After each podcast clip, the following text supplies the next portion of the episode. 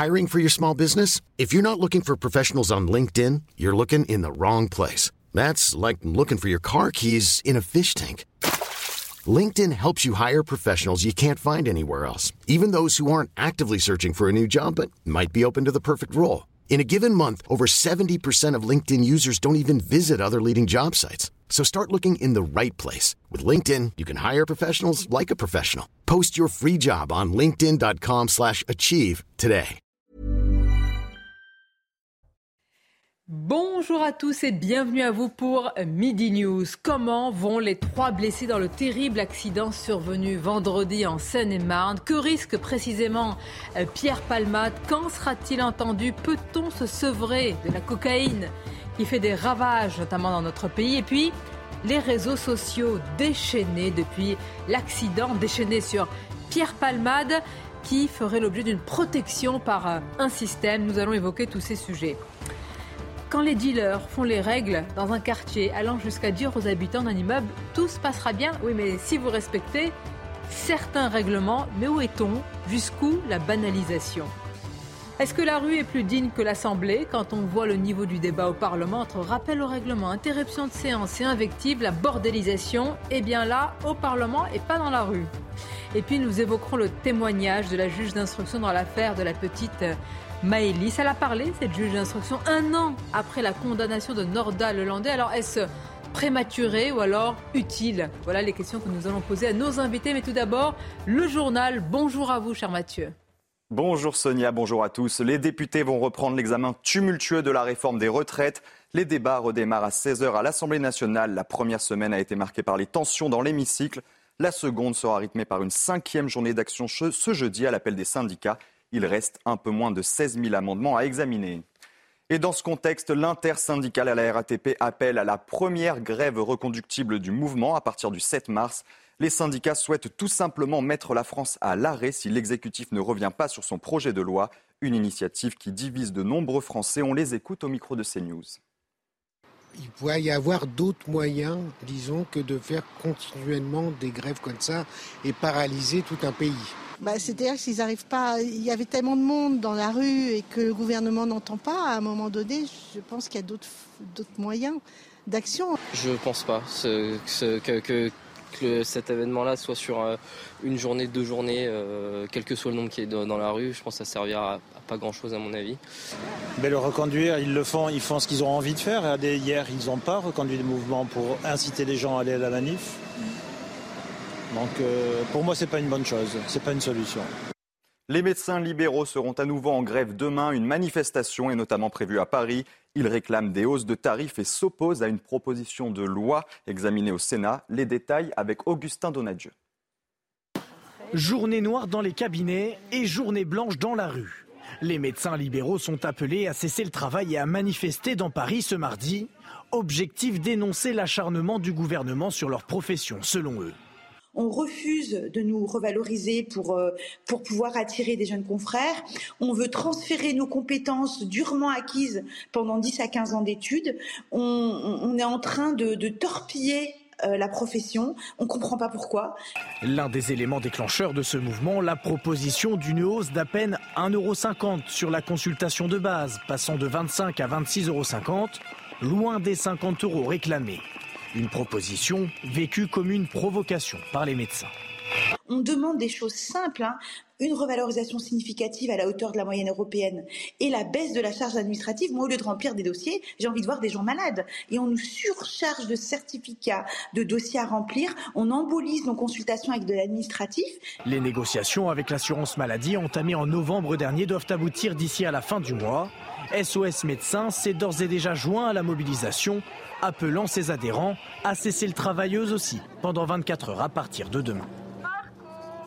Une association réclame l'interdiction des arômes dans les cigarettes électroniques. Dans une étude publiée aujourd'hui, le Comité national contre le tabagisme appelle également les autorités à mieux encadrer la vente de ces produits. Il pointe l'évolution extrêmement rapide du marché avec l'apparition permanente de nouveaux produits commercialisés de manière licite ou illicite. L'indemnité carburant est prolongée d'un mois jusqu'à fin mars. Il s'agit d'une prime de 100 euros disponible depuis mi-janvier pour les foyers les plus modestes. Selon Bruno Le Maire, environ la moitié des ménages concernés n'ont pas encore déposé de demande pour cette aide.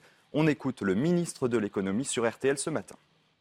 Euh, aujourd'hui, vous avez quasiment la moitié de ceux qui auraient droit à cette indemnité qui ne sont pas allés la chercher. Il y a 10 millions de personnes qui auraient droit. À oui, il y a quasiment la moitié qui ne sont pas allés euh, la chercher. Pourquoi Parce que c'est trop compliqué Non, parce que je pense qu'il y a ceux qui croient qu'ils n'y ont pas droit alors qu'ils y ont droit. Je rappelle qu'un couple avec enfant qui gagne 3 285 euros net par mois il peut avoir cette indemnité carburant travailleur de 100 euros. Donc nous allons prolonger cette indemnité. Elle devait s'arrêter fin février. Nous la prolongerons jusqu'à fin mars, de façon à ce que les millions de nos compatriotes qui y ont droit puissent aller la chercher.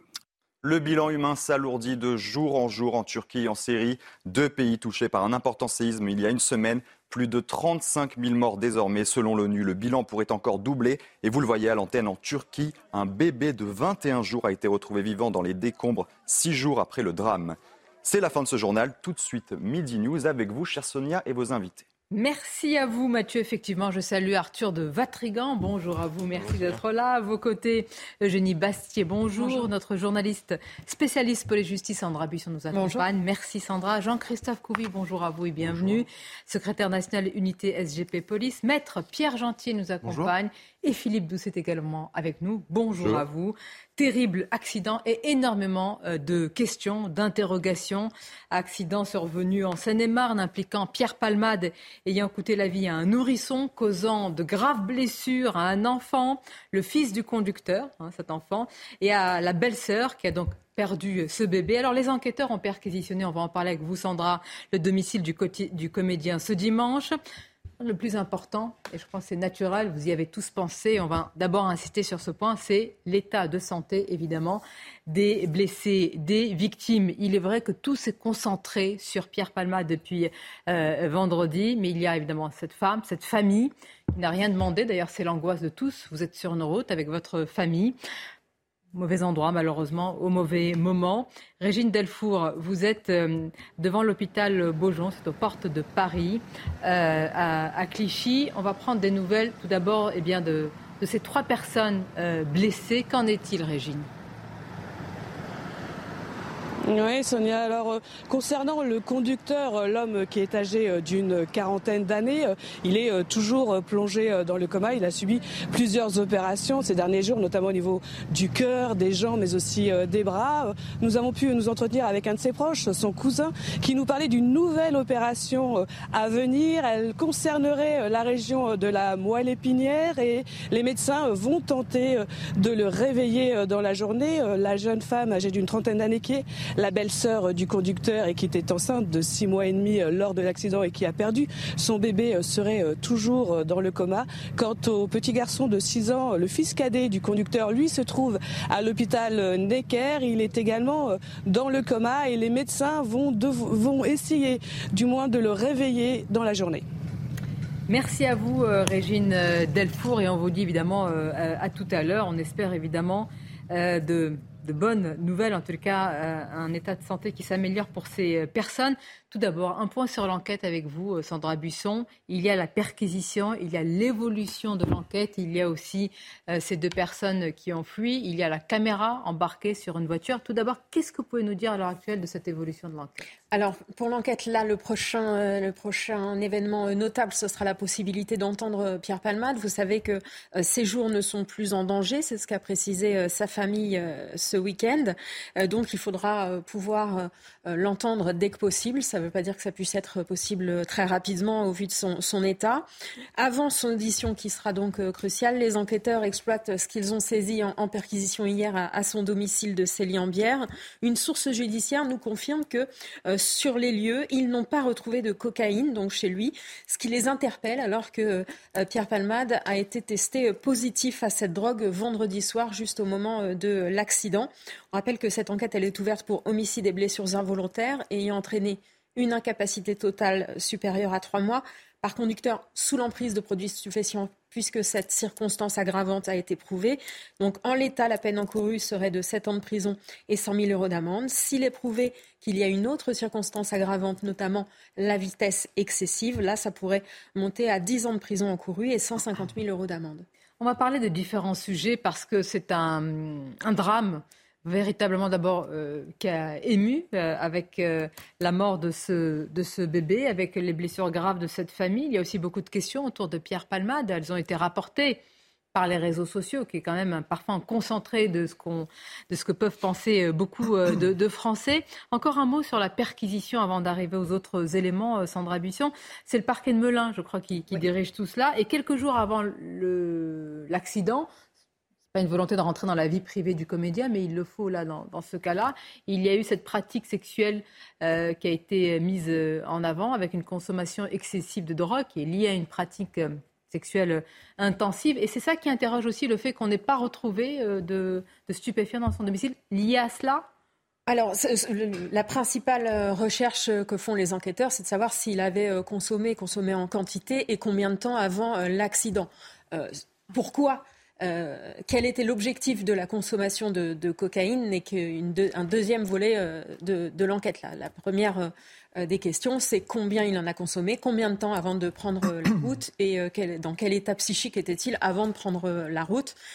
Pour les pratiques personnelles, là, le, parquet n'a rien communiqué, les enquêteurs non plus. D'accord. différents aspects. Maître Pierre Gentillet, on va le rappeler avec Jean-Christophe Couvis, Sandra Buisson et nos invités, l'homicide involontaire. Hmm. L'homicide involontaire, on rappelle que c'est un, bébé, un nourrisson euh, qui a été euh, tué. Cette qualification, euh, elle interroge Elle interroge et c'est tout l'objet de l'enquête. C'est-à-dire qu'il faut bien comprendre qu'aujourd'hui, l'enquête qui est conduite sous la direction du parquet de Melun va avoir à trancher principalement deux, deux sujets. Le premier sujet, c'est est-ce qu'on est face à un homicide involontaire? Pour ça, il faut que on puisse démontrer que l'enfant pourrait naître vivant et viable. Viable, ça veut dire avec des organes qui lui permettent d'avoir ne serait-ce qu'un souffle. Ça, c'est l'enquête qui va le déterminer. Ensuite, la deuxième chose, et vous l'avez rappelé, euh, c'est l'aggravation de la peine, puisque dans le cas d'un homicide involontaire, il faut comprendre qu'à l'origine, normalement, c'est trois ans. Quand on conduit un véhicule, c'est cinq ans. Et quand il y a des circonstances aggravantes, on peut passer de 5 ans jusqu'à 10 ans. Quand il y a une circonstance aggravante, et là, a priori, j'ai bien a priori, euh, ça va être le cas puisqu'il conduisait avec, euh, sous l'emprise de stupéfiants, on est donc à 7 ans. S'il y a encore une circonstance aggravante, on pourra monter euh, jusqu'à 10 ans. C'est tout le travail de l'enquête maintenant d'établir ces faits de l'enquête et aussi d'une audition au cœur de tout, Jean-Christophe Couvis, c'est celle de Pierre Palmade. Ça, on imagine que ce sont les médecins qui peuvent euh, dire s'il peut être entendu, et c'est évident qu'il l'est sous le régime de la garde à vue. Oui, en fait, pour être sous le régime de la garde à vue, il faut déjà être, enfin, pouvoir s'exprimer. Bien sûr. Donc, dès lors qu'il sera en mesure de s'exprimer, effectivement, que les hommes de science vont nous donner le feu vert, il sera mis en position de garde à vue. Ça lui ouvre des droits. Et c'est aussi, nous, une façon de rentrer dans la, dans la procédure, effectivement, de, de pouvoir entendre sa version des faits et le comparer par rapport à, tous les éléments qu'on a pu constater sur le terrain, euh, relever et faire, voilà. Ça sert à ça les constatations. Ça sert à ça aussi les perquisitions et de comparer la version de, de la personne contre la version des, éléments, en fait, qui vont parler d'eux-mêmes. Et la version des deux personnes qui ont pris la fuite aussi, Sandra Bisson, ça c'est un élément crucial, évidemment, d'autant que, alors je ne sais pas si, ça c'est l'enquête qui le dira, ces deux personnes ont été euh, filmées, s'ils sont reconnaissables par la voiture qui est arrivée équipée d'une caméra, mais ils représentent deux individus et un élément central. Alors oui, c'est un élément euh, central euh, qui peut éclairer effectivement ce qui s'est passé avant euh, la prise du volant, quand, effectivement ces, gens-là sont montés dans cette voiture et ont accompagné Pierre Palmade ce soir-là, après qu'il ait, lui, consommé de la cocaïne. On ne sait pas si ces deux personnes avaient elles-mêmes consommé de la drogue. selon des témoins présents dans les instants qui ont suivi euh, l'accident. Euh, ce sont donc deux hommes d'une vingtaine d'années euh, qui ont pris la fuite dès, les secondes qui ont suivi l'accident. C'est ce que montre une vidéo transmise à la police. Ce sont des automobilistes qui étaient derrière l'accident et qui avaient une caméra embarquée. C'est une information du Parisien qui nous a été confirmée. Alors la question c'est pourquoi se sont-ils enfuis? Est-ce qu'ils avaient de la drogue sur eux? Est-ce qu'ils en avaient consommé? C'est ce que les enquêteurs vont devoir déterminer. Les enquêteurs qui disposent de cette vidéo de, caméra embarquée, mais aussi des vidéosurveillance des communes traversées par le véhicule et des vidéosurveillances de la commune où vit euh, Pierre Palmade. Ces deux personnes, euh, elles étaient dans, dans, ce véhicule, elles sont parties, elles pourraient être poursuivies pour non-assistance à personne en danger. C'est une infraction euh, punie de 5 ans de prison. Alors c'est une famille qui est brisée. On va écouter l'un des membres, c'est un, un, cousin qui est, face, qui est devant l'hôpital où hospitalisé notamment la mère. Écoutons-le. C'est pas normal. Mais Pierre, euh, Pierre Palman, euh, c'est quelqu'un qui connaît. Il avec les drogues, avec le truc, euh, conduit la voiture. S'il veut amuser, il peut rester chez lui. C'est pas la peine de prendre la route, prendre le risque pour quelqu'un d'autre. Là, il a fait, il a pris les responsabilités. Une personne a été décédée dans le ventre sa mère. En plus, il y a trois, personnes blessées, grave blessées. Et lui, aussi, il est blessé. Je, je lui souhaite pas mort. Parce qu'on est tous pareils, tu vois il faut tout ce que je, tout qu'on n'est pas content. Il a pris les, drogues, il a pris la route, il a bourré, il a, il a fait cet accident grave. Euh, on est triste à cause de ça.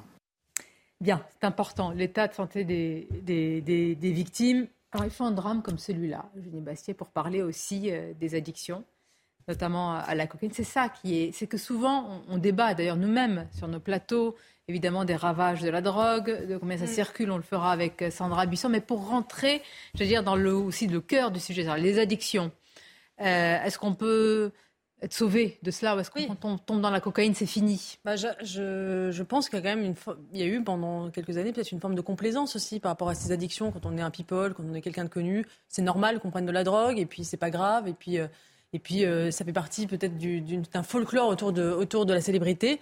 Et en fait, on voit que ça peut avoir des conséquences euh, très réelles, dramatiques, et pas seulement pour la personne qui en prend.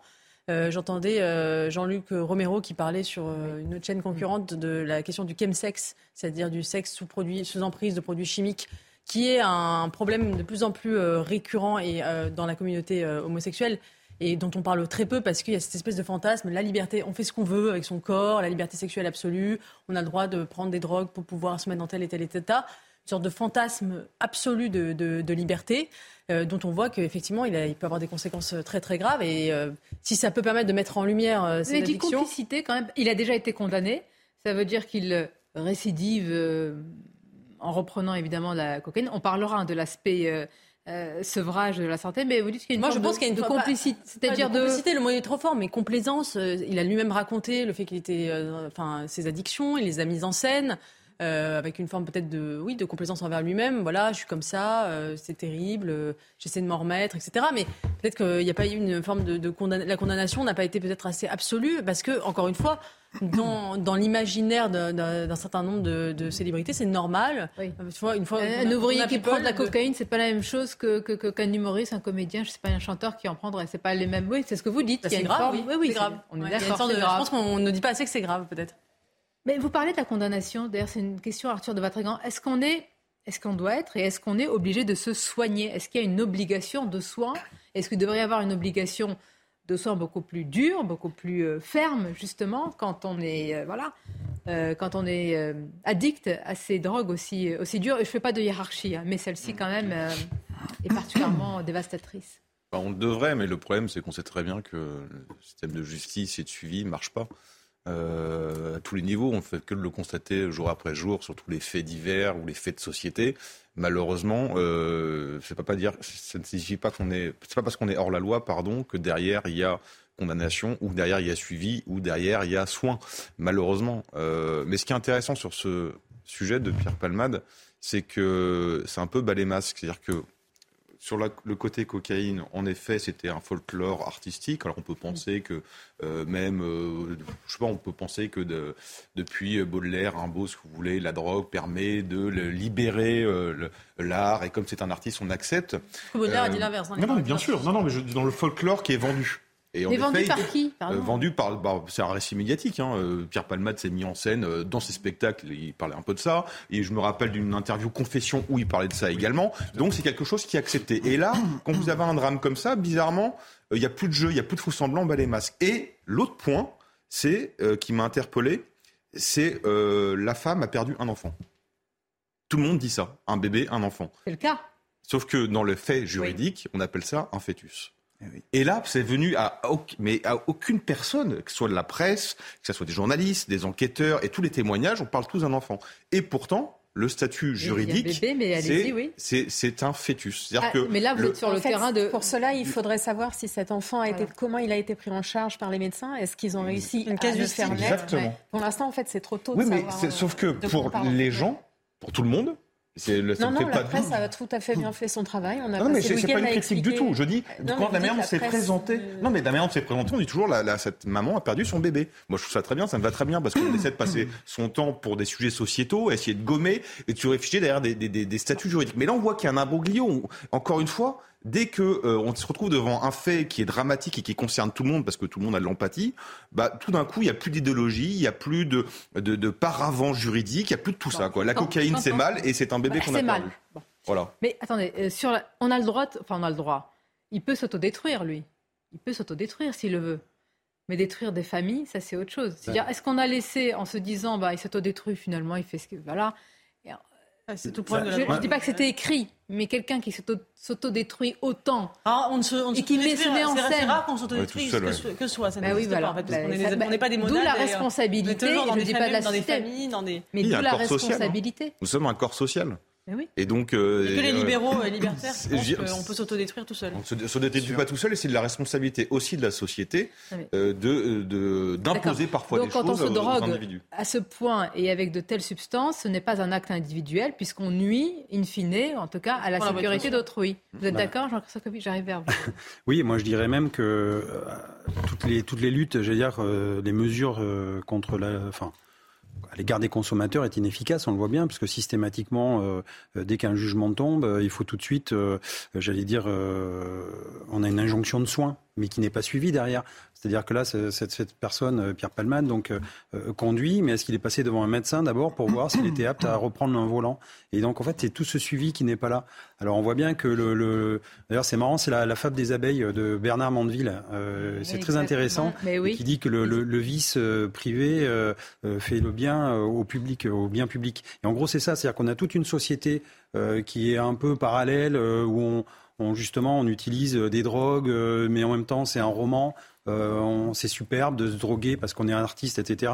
Et il y a aussi tout un un pan, parce que ça touche la drogue, ça touche pas que les artistes maintenant. Le prix de la cocaïne est arrivé tellement bas parce qu'on a été inondé par la cocaïne, l'héroïne et toutes ces drogues que maintenant tout le monde en prend. Inonde Et il n'y a plus. euh, oui, c'est ça, c'est Oui, inondé. mais- Et donc on voit bien que ce qui est arrivé là, ça arrive tous les jours à d'autres Français, à des centaines de Français qui prennent le volant et qui sont percutés Mais par des jeunes ou des, des- des personnes vraiment- qui ont pris de la drogue et qui font un mélange avec l'alcool. Alors, je voudrais qu'on on va écouter, il vient de réagir le ministre de l'Intérieur, mais il n'y a pas besoin de se rendre compte, mais vous rentrez, vous allez quelque part, vous êtes une famille, vous êtes en train de conduire probablement tout à fait normalement en respectant tout, et ça arrive, je veux dire, vous êtes, vous êtes dans une impuissance totale. Oui. Impuissance Et puis totale, là- mais, oui, pardonnez-moi, Jean-Christophe. Non, j'ai là et là on a touché la sacralité parce que la femme enceinte, c'est ce qui, c'est, c'est toute la sacralité qui reste dans notre société, dans n'importe quelle société.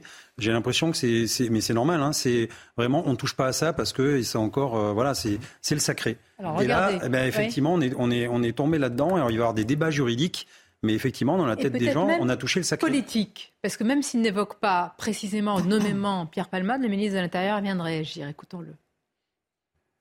Des contrôles qui se multiplient pour euh, effectivement interpeller les conducteurs qui sont sous l'emprise de drogue et, d'alcool, qui ne sont pas simplement un danger pour eux-mêmes, euh, mais qui sont un danger pour les autres. Et, on ne peut pas accepter, ce n'est absolument euh, moralement inacceptable, qu'une famille puisse avoir son enfant accidenté gravement et, une femme perdre son enfant parce que quelqu'un a été totalement inconséquent. Et évidemment, nous devons lutter très fortement contre ces, ces conducteurs qui sont évidemment des criminels en puissance. Morale Oui, morale et justement, c'est-à-dire que je voudrais aborder un, un autre aspect parce que là, on, on- on a évoqué hein, le caractère euh, immoral. Moi, je voudrais quand même vous dire ici qu'il s'agit de Pierre Palmade, que Pierre Palmade est une célébrité qui, comme plein d'autres célébrités du showbiz parisien, à passer son temps à nous donner des leçons, des leçons morales, même parfois des leçons politiques. Euh, pour les leçons de morale, j'en mentionne seulement une. Euh, c'était au moment du Covid où il disait pour votre santé, euh, mettez le masque en toutes circonstances. c'est, vous voyez, c'est ça le double discours absolument insupportable. C'est-à-dire ces gens-là nous donnent des grandes leçons de morale. Et qu'est-ce qu'on voit a priori? Qu'est-ce qu'on voit a priori? C'est que ces gens consomment de la drogue, en plus dans un contexte avec, semble-t-il, je dis bien semble-t-il, mais en l'occurrence, il l'a, il l'a dit lui-même dans des articles, euh, avec des, des, prostituées, ce qu'on appelle des escort boys. Euh, bref, et si vous voulez, ça paraît un peu bizarre. Ces gens-là viennent nous donner des leçons de morale après. Euh, si vous voulez, là, le diapason, il est un peu étrange. C'est pour ça qu'on parlera dans quelques instants d'un déchaînement sur les réseaux sociaux. Philippe, euh, on voit bien d'ailleurs, c'est, le ministre d'État n'a pas n'a pas cité nommément, mais on voit bien qu'il est saisi de ce sujet et que ça devient. Oui, mais c'est vrai, c'est un vrai sujet de sécurité publique. pourquoi, ça, pourquoi cette affaire-là, ce qui se fait là, euh, qui est pas, il y a d'autres accidents de la route tous les jours, pourquoi ça marque quelque chose? Moi, je pense qu'il y a deux éléments là-dedans. Un, au début, moi j'ai vu sur les réseaux sociaux, j'étais assez frappé. Au début, on dit ah Pierre Balmade, il a eu un accident et tout. Et très vite, les gens ne hein. supportent plus qu'il y ait une espèce de stars qui sont en fait euh, qui soient pas au même niveau que les autres. Et les gens disent mais attendez, il y a une famille qui n'a rien demandé, qui se fait percuter avec les trois personnes, ça a été dit tout à l'heure. Les trois sont toujours dans le coma. C'est-à-dire que mmh. Pierre Palmade, est pour le moment, est sorti l'affaire. Les trois autres, ils sont toujours en urgence absolue. Donc euh, ça, c'est le premier sujet. Donc vraiment, là-dessus, euh, sur l'égalisation des conditions, il n'y a pas des stars qui sont au-dessus des autres. Ça, on voit que c'est terminé. Hein. Ça, c'est terminé. La deuxième, la deuxième chose, c'est que c'est sur l'aspect juridique par rapport à ça. C'est on dit, j'ai eu plein de questions le monde dit, mais comment on peut avoir un excès Pourquoi ça peut être considéré comme euh, involontaire alors qu'en fait la personne était sous drogue, et a été percuté une voiture. Mais c'est comme une volonté de meurtre quelque part. Vous voyez Donc, et ça, cet aspect des accidents de la route involontaires, ce n'est plus accepté de cette manière-là. On va continuer en parler. Vous avez soulevé différents points. Non, mais on va en parler parce que c'est vrai que sur les réseaux sociaux, alors là, pour le coup, c'est un déchaînement. C'est pas plutôt préservé, sanctuarisé. Courte pause et on se retrouve. Merci d'être avec nous. Les suites, les conséquences de ce terrible accident survenu euh, vendredi avec euh, les euh, l'état de santé évidemment des, trois victimes. On va continuer à en parler. Aussi beaucoup, beaucoup de questions autour de ce que risque Pierre Palmade et certains qui sont pour un durcissement de la loi. Mais tout d'abord, Audrey Berthaud pour les titres, c'est News Info. Gérald Darmanin était en Vendée ce matin. Le ministre de l'Intérieur et des Outre-mer a évoqué la création de nouvelles brigades de gendarmerie nationale. 200 brigades en milieu rural devraient voir le jour. La commune de Bois de Séné a été choisie pour cette visite après sa candidature pour la construction d'une brigade territoriale autonome. Kylian Mbappé était présent ce matin à l'entraînement, laissant espérer une participation de l'attaquant au choc PSG Bayern demain, au moins comme remplaçant. Blessé à la cuisse, Kylian Mbappé devait être arrêté trois semaines samedi Christophe Galtier, son entraîneur, s'était montré pessimiste sur sa présence demain. On prendra 0, 0, 0 risque avec Kylian. Enfin, la Chine a assuré ce matin que des ballons américains avaient violé son espace aérien plus d'une dizaine de fois depuis début 2022. Les États-Unis qui ont abattu hier soir un nouvel objet volant, c'est le quatrième en dix jours. Il survolait le Michigan à 6000 mètres d'altitude. Nous serons avec le docteur euh, Pierre Sidon, psychiatre, psychanalyste dans quelques instants pour parler des addictions, notamment euh, à la cocaïne. Mais quelque chose qui, je viens d'écouter, je vous ai fait réagir au ministre de l'Intérieur, Gérald Darmanin. Peut-être que la question lui a été posée, mais là, euh, il annonce ses contrôles renforcés, Jean-Pierre Couvé, après cet accident et ce drame avec Pierre Palmade. Mais enfin, combien il y a d'accidents et probablement, malheureusement aussi, dans, une telle circonstance quotidiennement ou régulièrement? Bah, bah, il y en a trop même. Alors j'ai pas le bah, chiffre exact, mais, mais, il y en a toujours trop. Et c'est pour ça qu'on doit jamais baisser la garde par rapport à, à, la lutte contre contre les délits routiers et, et, dérives. Mais en fait, à chaque fois, enfin, je veux dire, nous, nous on a nos collègues, notamment on a les CRS autoroutières, on a les euh, les gendarmes, etc. Tout le monde, tout le monde euh, participe à cette lutte euh, mais les contrôles, on les fait déjà. Alors on va les intensifier. Encore une fois, pourquoi? Parce que là, on est passé, euh, euh, on fait un focus là-dessus, mais il faut faire des contrôles surtout. Euh, contrôle euh, dans, dans, les, dans les quartiers, attaquer les points de deal. Enfin, je veux dire, les, les, policiers ont déjà tellement de tâches à faire. Bien sûr que ça fait partie de notre quotidien, mais on a aussi une limite d'hommes en effectif. Voilà. On en parle souvent. Euh, la, semaine dernière, il y, a, un clip de la sécurité routière qui a été euh, publié et qui euh, mettait en scène justement l'idée que c'était la masculinité toxique qui conduisait aux accidents de la route, puisqu'on y voyait un homme qui parlait à son fils et qui lui disait tu seras mon fils, peins-toi les ongles. Enfin, en gros, il fallait déconstruire la masculinité parce que c'est la, majorité des accidents de la route sont commis par des hommes. Or, on voit bien, enfin, ce, drame vient de nous rappeler quand même le degré de déconnexion de cette, de cette campagne sécurisée routière par rapport aux vrais enjeux. Euh, euh, et, c'est vrai qu'on a fait des énormes euh, progrès dans, la réduction du nombre d'accidents. on est passé de 17 000 dans les années 70 à 3 000 aujourd'hui. C'est toujours 3 000 de trop. Et je pense que là où il y a une marge de progression, c'est bien dans la lutte contre les stupéfiants. Parler de déconnexion, juste quand même sur la peine éventuelle. J'ai bien compris qu'avec la circonstance aggravante, ça peut aller jusqu'à là, 7 ans, et si on a une autre, 10 ans. Mais, mais je, quand même, vous avez euh, Mais un, si l'enfant est reconnu comme un enfant. Oui, oui, oui j'ai bien, compris. La chute, c'est reconnu. Oui. Mais, ça ne vous interroge pas avec un tel drame et des verra, On verra l'état de santé, on verra l'état de santé. D'abord, on verra si les trois personnes en coma survivent, on verra dans quel état ils vont sortir. Mais pour les citoyens, vont se dire à un moment donné, si euh, Palmade il fait deux, trois ans avec euh, l'histoire des remises de peine, euh, les bracelets et ça, il peut y avoir une avis d'une famille ou de deux familles détruites, puisqu'il y a ces deux familles détruites, et de l'autre côté, il va peut-être se retrouver avec un bracelet. Donc pour aujourd'hui, les gens sont fous. Et par rapport aux accidents de la route, oui, il y a eu énormément de pédagogie fait sur l'alcool. Là aujourd'hui, tout le monde a compris que euh, voilà, fallait pas dépasser les deux verres quand on prenait le volant. Sur tout ce qui est drogue de tout type, il n'y a jamais eu de campagne aussi oh. forte, d'incitation aussi ah. forte par rapport à ça. Parce que le nombre d'accidents, les enfants non plus. C'est pas prendre les gens. La réalité, c'est ça, c'est qu'aujourd'hui, le nombre d'accidents sous prise. Mais quel impact donc, de euh, ces campagnes que ce soit les cannabis, c'est très bien. on dirait qu'on se donne bonne conscience, on va faire les campagnes, etc. Mais la question, c'est est-ce qu'on peut être sevré de telles addictions aussi profondes, lourdes, dévastatrices? Je pose la question et je vous remercie d'être là, docteur euh, Sidon. Euh, est-ce qu'il y a une forme de résignation? Ou est-ce qu'on peut sortir d'un tel cycle infernal? Et là, la question n'est pas de d'essayer de dire que Pierre Palmade est une victime, mais euh, quelque part, ça fait des années qu'il est enfermé dans cette mâchoire justement des, des, stupéfiants. Est-ce qu'on peut en sortir? Oui, vous avez bien raison de, présenter les choses de façon équilibrée. Euh, victime, ça va faire euh, grincer des dents, mais oui, en effet, pourquoi pas? Euh, On a un peu trop tendance aujourd'hui à hurler avec les loups et il y a une certaine fascination de la célébrité qui tombe. La roche tarpéienne n'est pas loin du Capitole et on a toujours une, satisfaction mauvaise à voir euh, des gens qu'on a admirés pour leur puissance euh, euh, devenir des victimes de leur destin. Alors, en effet, la cocaïne, c'est quelque chose dont il est très difficile de se séparer, mais d'autres drogues aussi, puisqu'apparemment il en aurait pris d'autres. Il y a eu l'alcool aussi dans le passé. Il a déjà fait des cures. Il a, il dit dans son livre qu'il a fait une psychanalyse. Mmh. vous voyez, c'est pas quelqu'un qui n'a pas fait d'efforts non plus. Donc votre présentation me paraît juste et équilibrée. C'est une bonne manière de commencer la discussion. Euh, oui, on peut s'en sortir bien sûr. Euh, alors maintenant, euh, tout le monde parle de la question des peines. On a envie de le punir. Et il est légitime d'être puni quand on a commis un crime. alors la prison est évoquée, le renforcement des contrôles, toutes les mesures punitives qui peuvent exister l'obligation de soins existe aussi.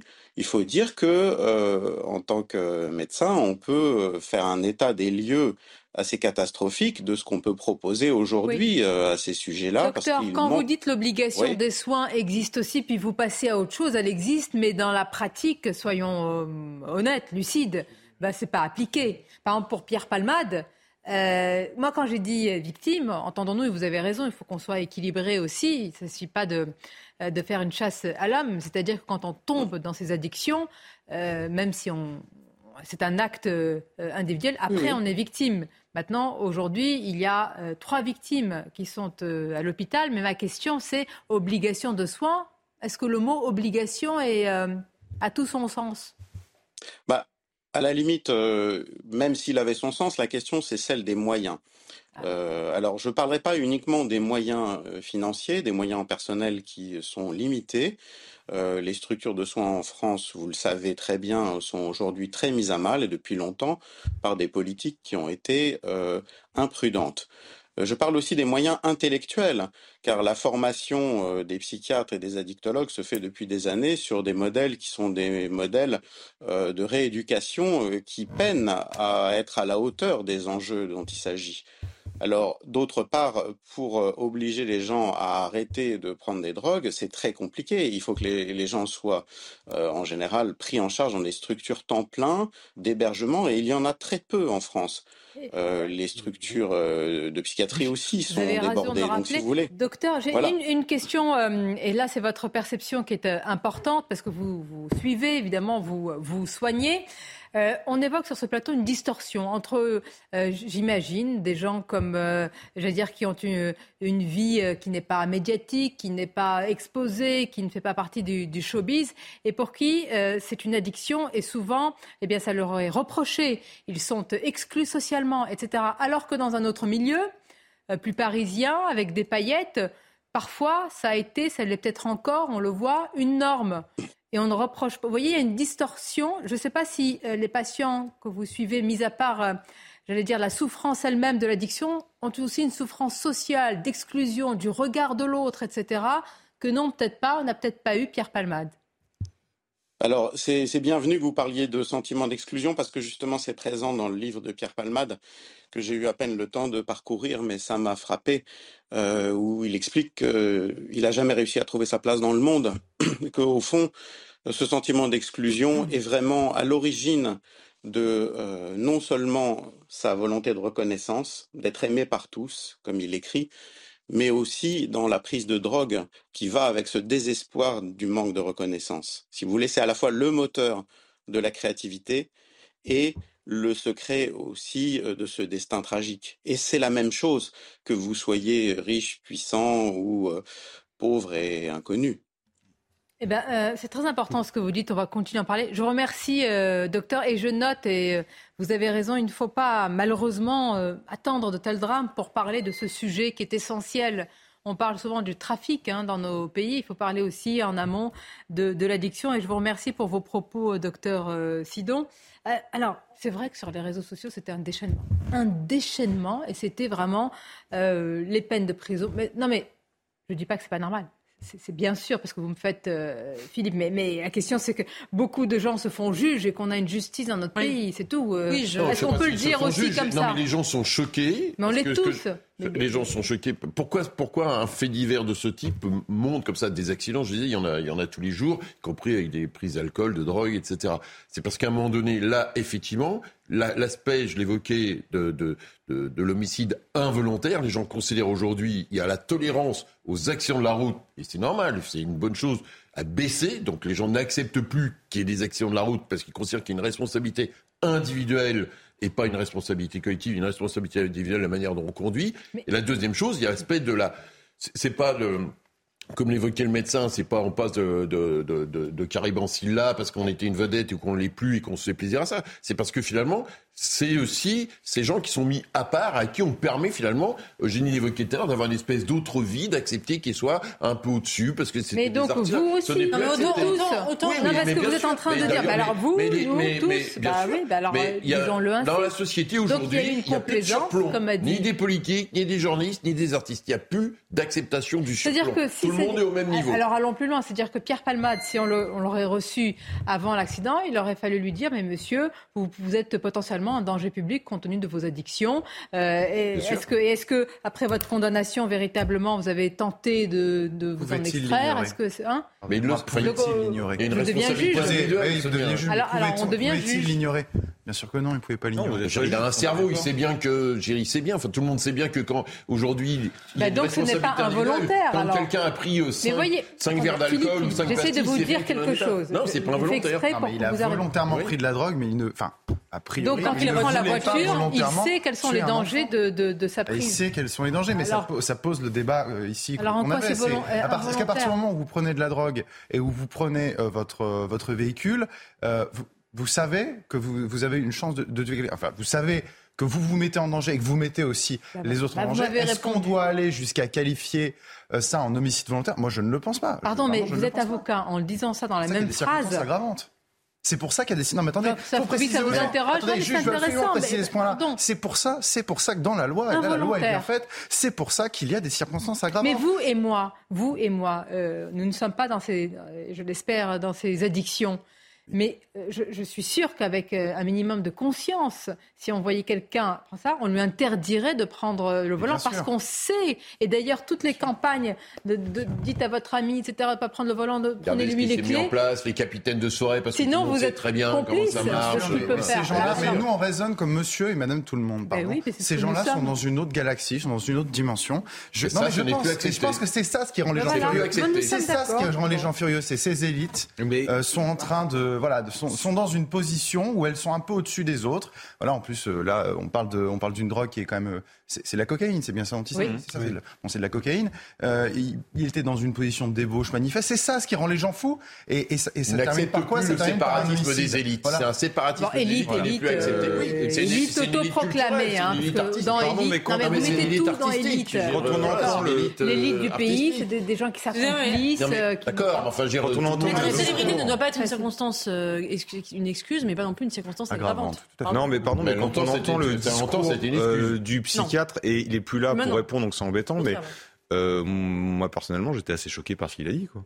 Il lit le livre il est de Pierre... là. Il est encore là, très bien. Je le livre de Pierre Palmade. Il est isolé, il est triste. En fait, on s'en fout, quoi. Je veux dire, aujourd'hui, c'est pas le sujet. Le, rôle du docteur, c'est de soigner. Non, non, non, mais hein. pardon, mais il y a des. Je veux dire, c'est pas une victime, c'est pas vrai. Euh, il, il faut arrêter. Il y a quand même une euh, on a toujours dans cette culture de l'excuse euh, qui, est assez. Euh, Chacun une responsabilité hein. individuelle quand même. Hein. Alors, je ne suis pas d'accord avec Philippe. Euh, je ne sais pas si Philippe peut penser ça, mais il ne faut pas changer en homicide involontaire quelque chose de volontaire. Par contre, euh, ne jamais oublier qu'il y a une responsabilité. Je pose la question, docteur. Enfin, je pas que c'est ma position. Simplement, j'entends que dans la société, autour de il y a une responsabilité, a, mais c'est pas volontaire. Choqué je vous ai posé la question d'ailleurs. Et je pense que quand on entend ce genre de propos, et d'accord, c'est le point de vue d'un médecin, et j'entends très bien ça, mais je pense que c'est inaudible aujourd'hui et que ça, et que ça, ça, met, ça, jette encore plus de euh, l'huile sur le feu. Quoi. Pierre Sidon. C'est inaudible. Vous entendez ce qui a été dit? Oui. Oui, euh, ça m'a rappelé le discours de Manuel Valls face aux, attaques islamistes où il disait expliquer, c'est excuser. Euh, on a le droit d'être intelligent, je suis désolé. Euh, on a le droit d'être humain aussi euh, de savoir quand on dit des mots. Pardon, il y a des mots qu'on emploie qui sont importants quand vous avez une famille entière qui est, euh, on ne sait pas s'ils vont s'en sortir et la famille peut-être écoute ou regarde cette émission. On ne il y a des mots qu'on de emploie qui sont importants. Pardon. Pas... Je vois pas ce que vient Je suis faire, je, ne sais, je ne sais pas faire. Peut-être vous savez le faire, mais je ne sais pas faire de hiérarchie des souffrances. Je ne peux pas comparer les souffrances. Bah, vous ne pouvez pas comparer entre quelqu'un qui, s'est fait tuer par un accident de voiture et la personne qui prend la drogue qui l'a tué? Vous comprenez, mais Monsieur Palmade, Monsieur Palmade a failli mourir. Monsieur ah, Palmade pardon, mais je hiérarchise des souffrances. Je pense que le gamin ça innocent pas, qui est mort souffre pas, plus et sa famille souffre plus que Pierre Palmade qui prend de la drogue, pardon. Ça n'aide pas au débat. Votre position est, radicale et n'aide pas à comprendre comment. Bah oui, il y a des il y a un mort, justement les problèmes. Excusez-moi. Je pas. Non, mais si vous voulez, il faut s'occuper de tout le monde. Euh, c'est pas en disant que euh, il y a des bons et des méchants qu'on, avec cette logique absolument euh, euh dichotomique, euh, que vous allez résoudre le problème. je trouve que c'est juste d'essayer d'aider les gens en disant qu'ils sont responsables. Ça n'exclut pas leur responsabilité de les comprendre. Ça n'exclut pas la responsabilité de Monsieur Palmade que de dire il va, être obligé de se soigner, il va bah, avoir. Euh, c'est, mieux en le disant, hein, que c'est mieux en le disant. Et le mot responsable n'avait pas été employé dans voilà, votre C'est mieux en le disant. Chacun a une responsabilité individuelle. On est, les uns et les autres des individus avec un cerveau. On réfléchit. On peut avoir des circonstances atténuantes. On peut avoir des difficultés dans la vie. Monsieur Palman personne, en n'a dit qu'à la fin, personne n'a dit un être contraire. Personne n'a dit le contraire. Il s'agissait simplement de souligner ce qui était à l'origine de la consommation et qui est toujours à l'origine de la consommation. Et vous parlez de séparatisme des élites, euh, euh Madame Mabrouk a eu tout à fait raison de tiquer. Euh, la cocaïne, c'est extrêmement répandu aujourd'hui, c'est devenu une drogue du pauvre quasiment. Euh, eh y compris quand elle est transformée en crack. Ah, on ne peut pas dire que ce vrai. des élites. Ça, c'est un vrai sujet aussi. Alors, quand j'ai évoqué le séparatisme délit, c'est la non-acceptation des gens, le fait qu'ils puissent avoir une vie à part, tolérée dans la société. J'en ai à peu près conscient. On a écouté tous vos euh, points de vue. Je vais remercier le docteur euh, Sidon. Vous, voulez ajouter quelque chose? Mais je vous remercie. C'était très important comme débat. Je vous remercie, docteur la drogue du pauvre Parce que depuis tout à l'heure, on parle d'une élite, le show business, le milieu parisien, mais c'est autre chose qu'on voit sur le terrain. Oui, parce qu'en fait, euh, la, cocaïne, il y a quelques années, c'était effectivement réservé à une élite, parce que c'était très cher. Voilà, les années 80, 90, même 2000 au début, c'était très cher. Et puis petit à petit, en fait, les narcotrafiquants ont inondé les marchés. Euh, pourquoi? Parce qu'il y a une partie des pays euh, qui luttaient contre ce trafic, notamment les États-Unis, qui ont abandonné. Ils ont abandonné la guerre. je me rappelle, quand on était plus jeune, on voyait la CIA aller brûler des champs de cocaïne, de coca, je veux dire, et de pavot, etc. en, Amérique du Sud. Et puis euh, ça, c'était l'air bouche. Et après, petit à petit, bah, on, a, enlevé ça. Donc, si vous voulez, quand il n'y a plus de guerre contre la drogue, forcément, il y a une multiplication de la production. Euh, la, la, la, drogue, c'est 250 milliards d'euros de chiffre d'affaires dans le monde.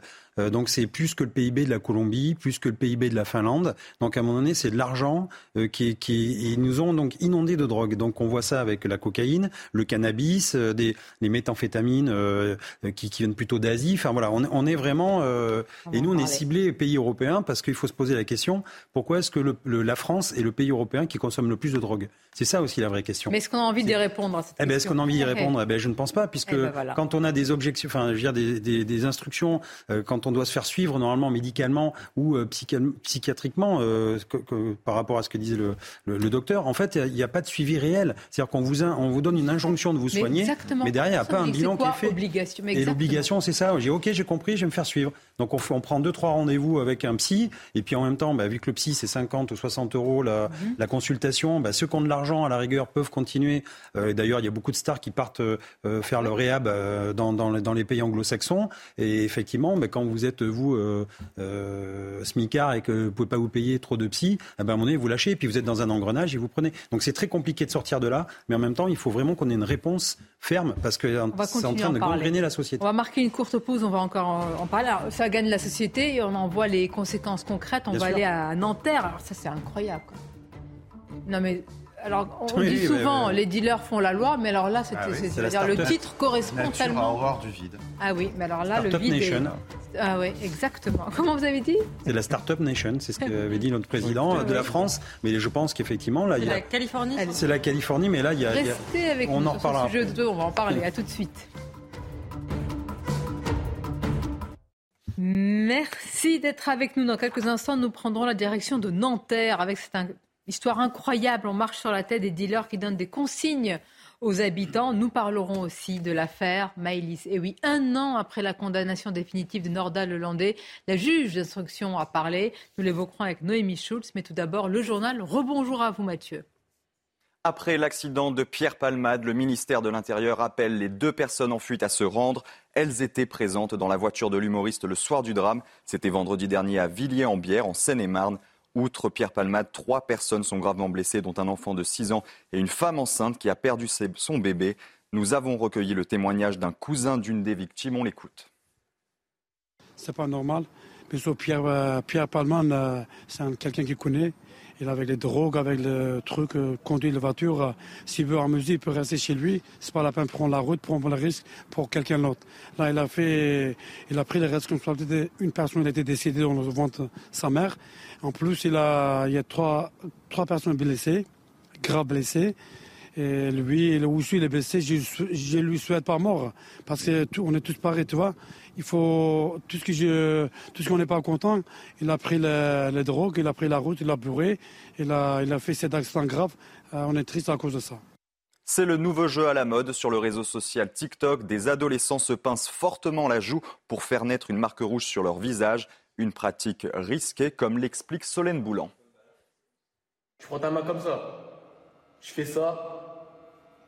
Tu passes, tapé et tu tournes, comme ça. Une trace rouge en haut des pommettes, réalisée volontairement par ces adolescents qui se pincent la joue pour faire naître une cicatrice. Sur le réseau social TikTok, cette tendance prend de l'ampleur et les tutoriels se multiplient, regroupant parfois des centaines de milliers de vues. Dans les commentaires, plusieurs internautes indiquent avoir déjà testé cette pratique. Je croyais que ça marchait pas, j'ai testé, ça a marché. Faut le faire vraiment fort. Mais pourquoi ça marche pas pour moi? La tendance a même dépassé les frontières françaises, comme le montrent ces jeunes Italiens dont les cicatrices ne s'estompent pas après plusieurs semaines. Certains arborent même des plaies multiples au niveau du visage. Les spécialistes, eux, alertent sur de possibles dysfonctionnements de la microcirculation sanguine si la pratique devient trop répétitive. Six étudiants français vont s'enfermer dans une base spatiale pendant un mois. Ces jeunes d'une école d'ingénieurs de Toulouse seront aux États-Unis dans le désert de l'Utah sur un sol rouge-orange et caillouteux. L'expérience a débuté hier. L'idée est de mieux préparer les futures expéditions dans l'espace. Les explications de notre journaliste Michel Chevalet. Le problème des simulations, c'est de reproduire le plus fidèle possible la réalité. Sauf que il y a deux choses qu'on ne peut pas enlever. C'est le, vide, il faudrait être là. Et là, là c'est très contraignant, parce que si vous faites une erreur dans, le vide, vous mourrez. Hein, euh, vous avoir une d'oxygène dans le dos, ça n'ira pas loin. Et puis la deuxième, c'est la pesanteur. La pesanteur sur Mars est plus faible que sur Terre.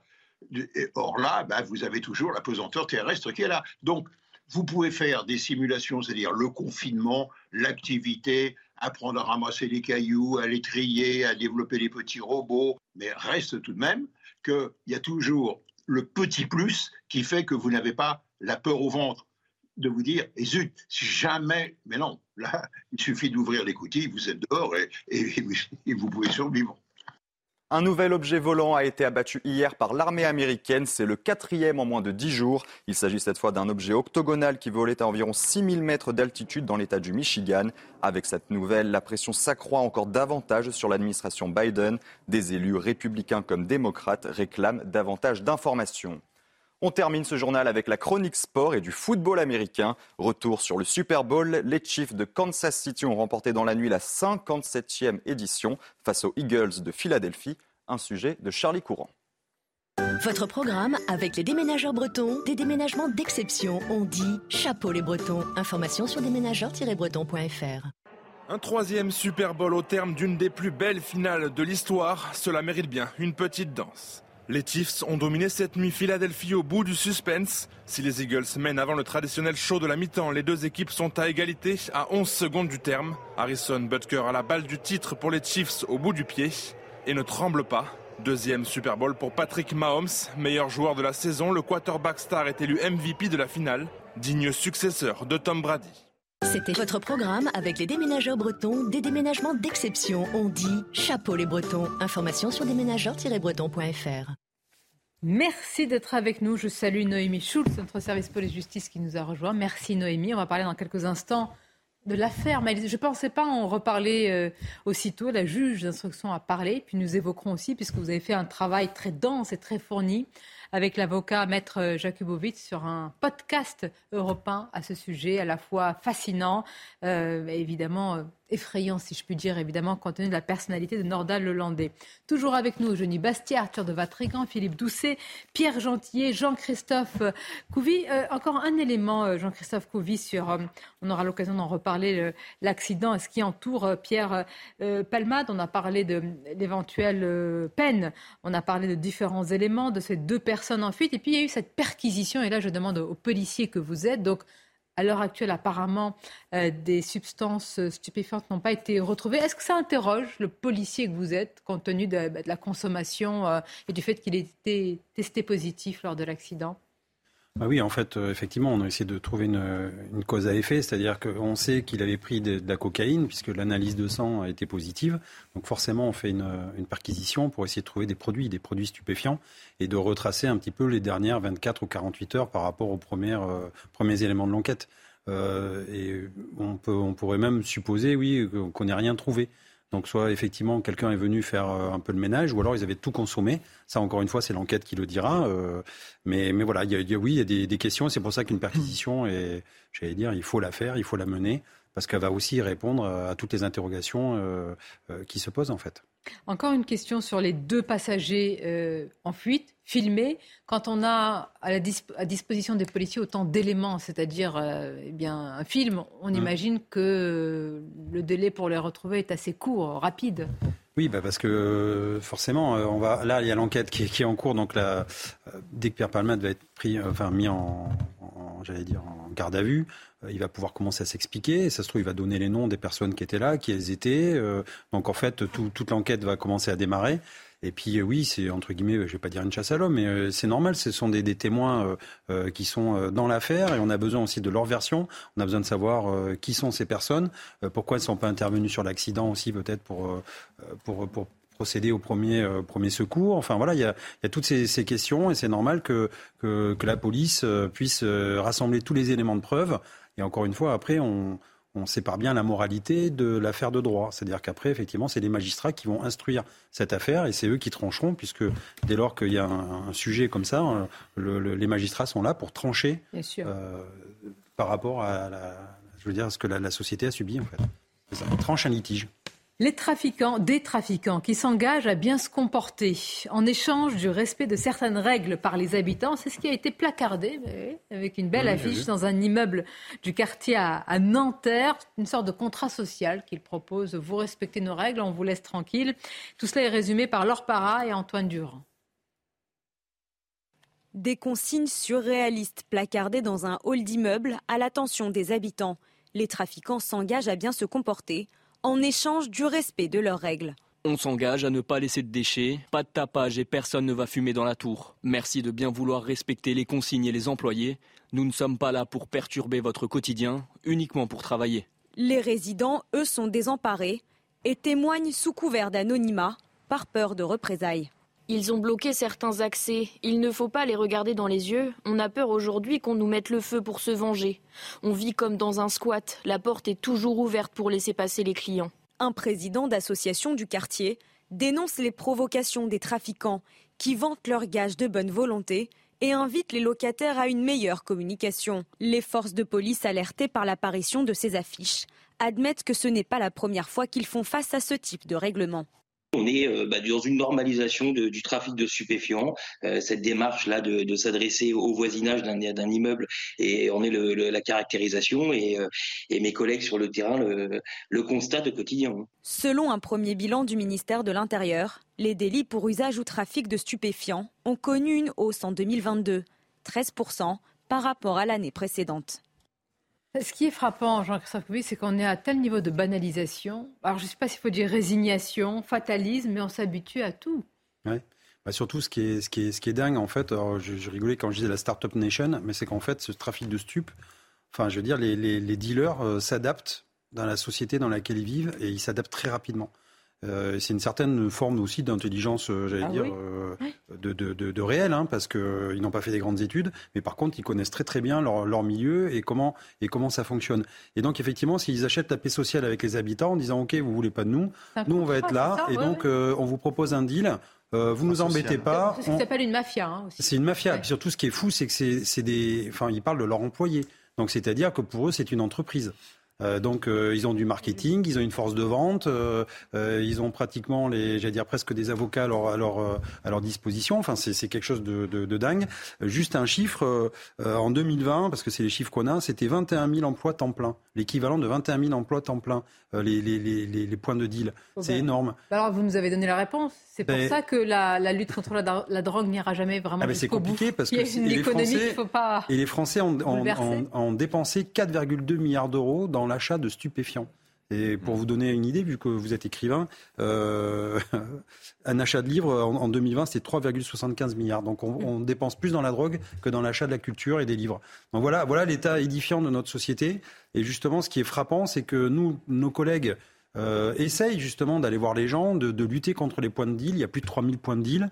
Euh, mais en même temps, euh, les gens vivent tous les jours. Le, quotidien se, se rappelle à eux. Et donc, dès lors que nous, on a interpellé euh, euh, quelques personnes et qu'effectivement, euh, ils arrivent à aller en prison dans tout le... S'ils y arrivent, parce que c'est ça aussi la, la question.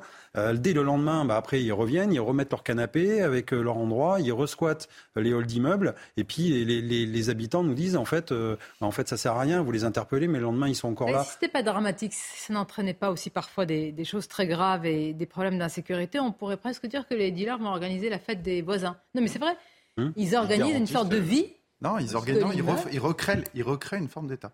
Un Ce qu'il faut État bien dans l'État. comprendre, en Ça fait, c'est s'appelle que... une mafia. oui. oui, oui, non, mais Ah bah. j'essaie de l'expliquer. En, en- enfin, disons que pour le juriste que je suis, c'est c'est assez, euh, pardon, c'est assez, c'est assez amusant de, de voir qu'on utilise l'expression règlement intérieur. C'est-à-dire qu'il faut bien comprendre une chose, c'est que depuis un certain nombre d'années, on le voit, on le commente assez régulièrement, euh, l'État se voit contester le monopole de la violence légitime, c'est-à-dire concrètement la police qui a de plus en plus de mal d'entrer dans les quartiers. Quelle est la suite logique de cela Quand l'État n'impose plus son monopole, eh bien, euh, il y a de fait une autre autorité qui arrive. Et cette autorité, on le voit, c'est l'autorité des bandes, des voyous, de la mafia, des dealers. Et donc, elle crée son propre droit, ses propres règles, à travers notamment ce règlement intérieur. Donc euh, elle peut même continuer à aller plus loin. Peut-être que demain, euh, il y aura des sanctions pénales qui seront euh, mises en cas d'attaque sur des dealers. Avec, ce sera une circonstance aggravante, sans doute, puisqu'ils représentent l'ordre, ils représentent l'autorité. mais j'espère si vous êtes écrivain, c'est de la science-fiction. Non, mais c'est intéressant de voir comme quoi le, nature a horreur du vide. Le droit est partout et il revient et il y a besoin d'une réglementation. Le problème, c'est que c'est une réglementation injuste, évidemment, puisque c'est celle des dealers et des voyous. C'est donc une humiliation terrible pour le ministre de l'Intérieur. Parce que là, aux yeux. Pour l'autorité régalienne depuis. Euh, il y a il y a un an, le ministre de l'Intérieur nous expliquait qu'on allait taper tous les pendiles. Manifestement, à Nanterre, ça ne doit pas être dans la carte des pendiles à taper. Philippe, Philippe ah, pardonnez-moi. C'est facile à dire comme ça. Pardonnez-moi, vous êtes responsable politique, ça ne se fait pas d'un claquement de doigts. C'est pas une question pour défendre le gouvernement. Mais ça tranche beaucoup avec l'attitude de Gérald Darmanin. Donc, puis il y a des maires qui trouvent aussi leur intérêt avec ça et qui savent avec qui négocier pour avoir la paix dans leur ville ou pour même avoir des achats de vote. Ça, on sait. Mais moi, on avait fait un reportage à Reims dans justement ces zones-là et on était tombé sur un truc assez amusant. C'était un mur avec écrit horaire d'ouverture. 10h, 22h. À Marseille. Euh, les prix de, des barrettes, les prix dégressifs, la carte de fidélité. Et vous aviez même un drive, parce que tout ce qui était drogue, cocaïne, MDA, tout ça, c'était sur Snapchat, il fallait le récupérer. Mais c'est ça la banalisation. Non, ça s'appelle un État dans l'État, c'est tout. Mais et même les amendes. avec leurs règles, leurs coutumes, euh, leur, les, amendes forfaitaires, des, amendes forfaitaires délictuelles. Euh, il y a des certains endroits, notamment, tiens, il y avait à Limoges, il y, a, il y a un an ou deux, en fait, les dealers remboursaient, faisaient des notes de frais quand vous, consommateur, vous faisiez interpeller par la police et vous avez une AFD. Mmh. En fait, les, dealers faisaient une note de frais et remboursaient le consommateur. Donc on en est là. Il y a des, il y a des cartes de fidélité. La TVA, vous savez, euh, quand on dit 10 euh, cocottes achetées, la 11e est gratuite. Ah enfin, on le sait, tout ça. Ça fait des années qu'on le dénonce, des années qu'on le, qu'on le dit. Donc en fait, la lutte contre les stupes, elle est oui, pilonnage. Effectivement, c'est ce qu'on fait actuellement. Parce que j'ai plein de collègues quand même qui passent leur temps, leur nuit, leur jour à faire des écoutes, à, à rentrer dans les cités pour pilonner les points de deal. Sauf que derrière, il y a un deuxième temps, c'est le temps des enquêtes en profondeur, eh en profondeur. Et c'est là où la PJ actuellement, elle est même sous-dimensionnée par rapport à ce qu'elle devrait avoir. Et, nous, on est très alertés par rapport à cette future réforme bah qui risque l'affaiblir, alors qu'au contraire, il faudrait la faire monter en gamme. vous avez parlé d'enquête, c'est une toute autre affaire, mais là, il y a eu le temps de l'enquête et il y a même eu, fort heureusement, le temps de la condamnation définitive. Ça fait un an, Noémie Schultz, que Norda Lelandais a été euh, condamné. On a beaucoup parlé ici euh, avec vous qui avez suivi, vous étiez plongé véritablement dans cette euh, affaire. Et la juge d'instruction a donc décidé de, parler, ce qui est assez rare, il faut le dire, non pas qu'elle parle, mais qu'elle parle juste après une telle condamnation définitive. Ça fait un an. Alors, il y a une question qui se pose, c'est vrai, c'est soit quand on parle, on humanise la justice, on lui donne un, visage aussi, et parfois euh, certains de nos invités ont la dent dure contre certains magistrats, ou alors on se dit c'est un temps trop court après une condamnation définitive euh, pour qu'un juge d'instruction s'exprime aussi euh, facilement. Je ne demande pas de trancher, mais pourquoi elle s'est exprimée selon vous? Je ne sais pas si ça s'est fait facilement. Je pense que euh, le, journaliste Serge Payot qui a fait cette interview pour Le Parisien et RTL a peut-être mis du temps à la convaincre de, de parler. Gaël Bardos, effectivement, la, juge d'instruction qui s'est occupée de, toute l'enquête dans l'affaire Maïlis. on est, vous l'avez dit, un an presque jour pour jour après la, condamnation de Nordal Lelandais à la réclusion à perpétuité pour le meurtre de Maëlys. Il avait été condamné euh, neuf mois plus tôt pour euh, celui d'Arthur Noyer. Qu'est-ce qui l'a convaincu de, parler? Peut-être parce que cette affaire l'a profondément marqué, comme elle le dit, qu'elle avait envie de, voilà, d'expliquer comment elle avait euh, travaillé, de revenir sur euh, les différentes étapes de, de, cette affaire, la difficulté aussi de, euh, de faire avouer Nordal Lelandais. Elle se souvient que vient, quand il la première fois où elle le voit, ou une des toutes premières fois, elle a déjà la preuve qu'il y a de l'ADN de Maëlys retrouvé dans la voiture. Mais lui, il n'en démord pas. Il dit que c'est peut-être un cheveu qui s'est envolé, que c'est un ADN de contact. Et encore pendant six mois, il va nier absolument toute implication dans la disparition de la fillette, jusqu'au moment où on va découvrir cette fameuse goutte de sang micro-gouttes de sang dans le coffre de la voiture. Et il faut souligner que c'est grâce à l'implication de cette magistrate. Euh, elle a, il y avait eu une première expertise du coffre de la voiture qui n'avait rien donné. Et elle se souvenait que sur les images de vidéosurveillance, on voit Nordal Lelandais qui nettoie pendant deux heures sa voiture avec des lingettes, avec des produits détergents ultra puissants. Et elle se souvient qu'il avait passé énormément de temps sur le coffre. Et elle se dit, c'est pas possible. S'il a autant, s'il a passé autant de temps dans le coffre, c'est qu'il s'est passé quelque chose à cet endroit-là. Elle a demandé aux, aux experts de la gendarmerie de désosser à nouveau toute la voiture. ils ont recherché et c'est comme ça qu'ils ont, ont trouvé cette micro Et personne ne remet en cause le travail qu'elle a fait et j'allais dire euh, la pugnacité avec laquelle elle a mené l'enquête. C'est vrai, moi je vous l'ai dit, je vous le dis en direct. Ce qui m'a euh, interrogé quand j'ai écouté là en préparant euh, l'émission, c'est qu'elle parle comme si c'était l'affaire de sa vie. C'est probablement le cas parce que vous êtes tellement dedans. Mais bon, moi je me demande comment la, la maman et le papa, je crois qu'ils sont séparés maintenant de, de Maëlys, peuvent aussi écouter ça aujourd'hui. Mais je crois qu'il n'y a rien qui est euh, audible euh, pour, euh, pour les, proches de, de. C'est une juge qui a fait attention à la façon dont elle a traité aussi cette famille. Elle a fait preuve d'humanité avec eux. Mais effectivement, ça restera pour, pour eux toujours insupportable de, que cette affaire écoutons, soit, Écoutons un premier extrait. C'est un dossier unique dans une vie, qu'il n'y en aura pas d'autre. Il y a eu beaucoup de moments forts hein, d'adrénaline. Euh, enfin, il y a quand même eu des moments où ça montait euh, euh, d'angoisse, de, stress, de tout ce qu'on veut. Où malgré tout, on doit garder son sang-froid. Les proches qui vous en parlent, on est vu comme le juge de l'affaire. à s'entendre dire en permanence ah, c'est l'affaire de ta vie. C'est un tourbillon quand même personnel, professionnel. On ne peut pas se dire content, satisfait d'être dans ce dossier. Non pas possible. Je n'avais jamais connu à ce point, j'avais eu d'autres affaires un peu, entre guillemets, sensibles, euh, cette, euh, cette pression autour. C'était ça qui était mais, infernal. certains jours, infernal, il n'y a pas d'autre mot. Même en ne regardant pas la presse, je n'écoutais pas la presse, je ne regardais pas, je ne voulais pas savoir ce qui s'y disait. Et bien, pas que ce soit pas la presse qui instruise. Parce qu'on a eu ça. C'était fou, c'était fou. À titre personnel, euh, le soulagement vraiment, entre guillemets, d'avoir pu rendre euh, Maëlys à ses parents. Je pense que si ça n'avait pas été le cas, ça aurait vraiment été euh, oui, un sentiment de frustration personnelle. Voilà. Je pense que ça, c'était important. En tout cas, me concernant, c'était important. Oui, c'est ça qui euh, m'interpelle. Frustration personnelle, l'affaire de ma vie. Bon, mais euh, non, mais on peut les magistrats ne sont pas des statuts. Euh, je peux interroger, hein. je peux poser des questions. Il faut imaginer l'investissement que ah, c'est aussi de, bah, de, tenir une affaire comme ça. Alors il y avait trois juges d'instruction, mais c'était elle la, la, la, la, principale. Et, euh, et effectivement, c'est elle en parle parce que elle pendant pendant. La question a été posée ainsi aussi. La question a été posée hein. ainsi. C'est un dossier qu'il a habité et, on comprend mm. pourquoi. Ça vous interroge ou bah, je trouve ça intéressant parce qu'on est on est quand même sur un, une méfiance énorme entre la justice et et les Français. Donc ça, c'est une sorte de making-of, en fait, c'est l'envers du décor. Et ça se fait dans des livres, ça se fait dans des documentaires. Alors moi, j'ai oublié que c'est... Pour moi, le délai était court, mais en fait, euh, j'avais écouté ce matin, ça fait un an, donc en fait, finalement, c'est assez long. Et c'est pas inintéressant aussi de, de, de, voir un peu le, d'une affaire comme ça qui a été ultra rare, hein, médiatisée. un an après, un cas. Non, mais c'est, non, je veux dire, un an après, c'est pas beaucoup, mais en fait euh, ça fait un an, donc c'est classé, c'est fini. Mmh.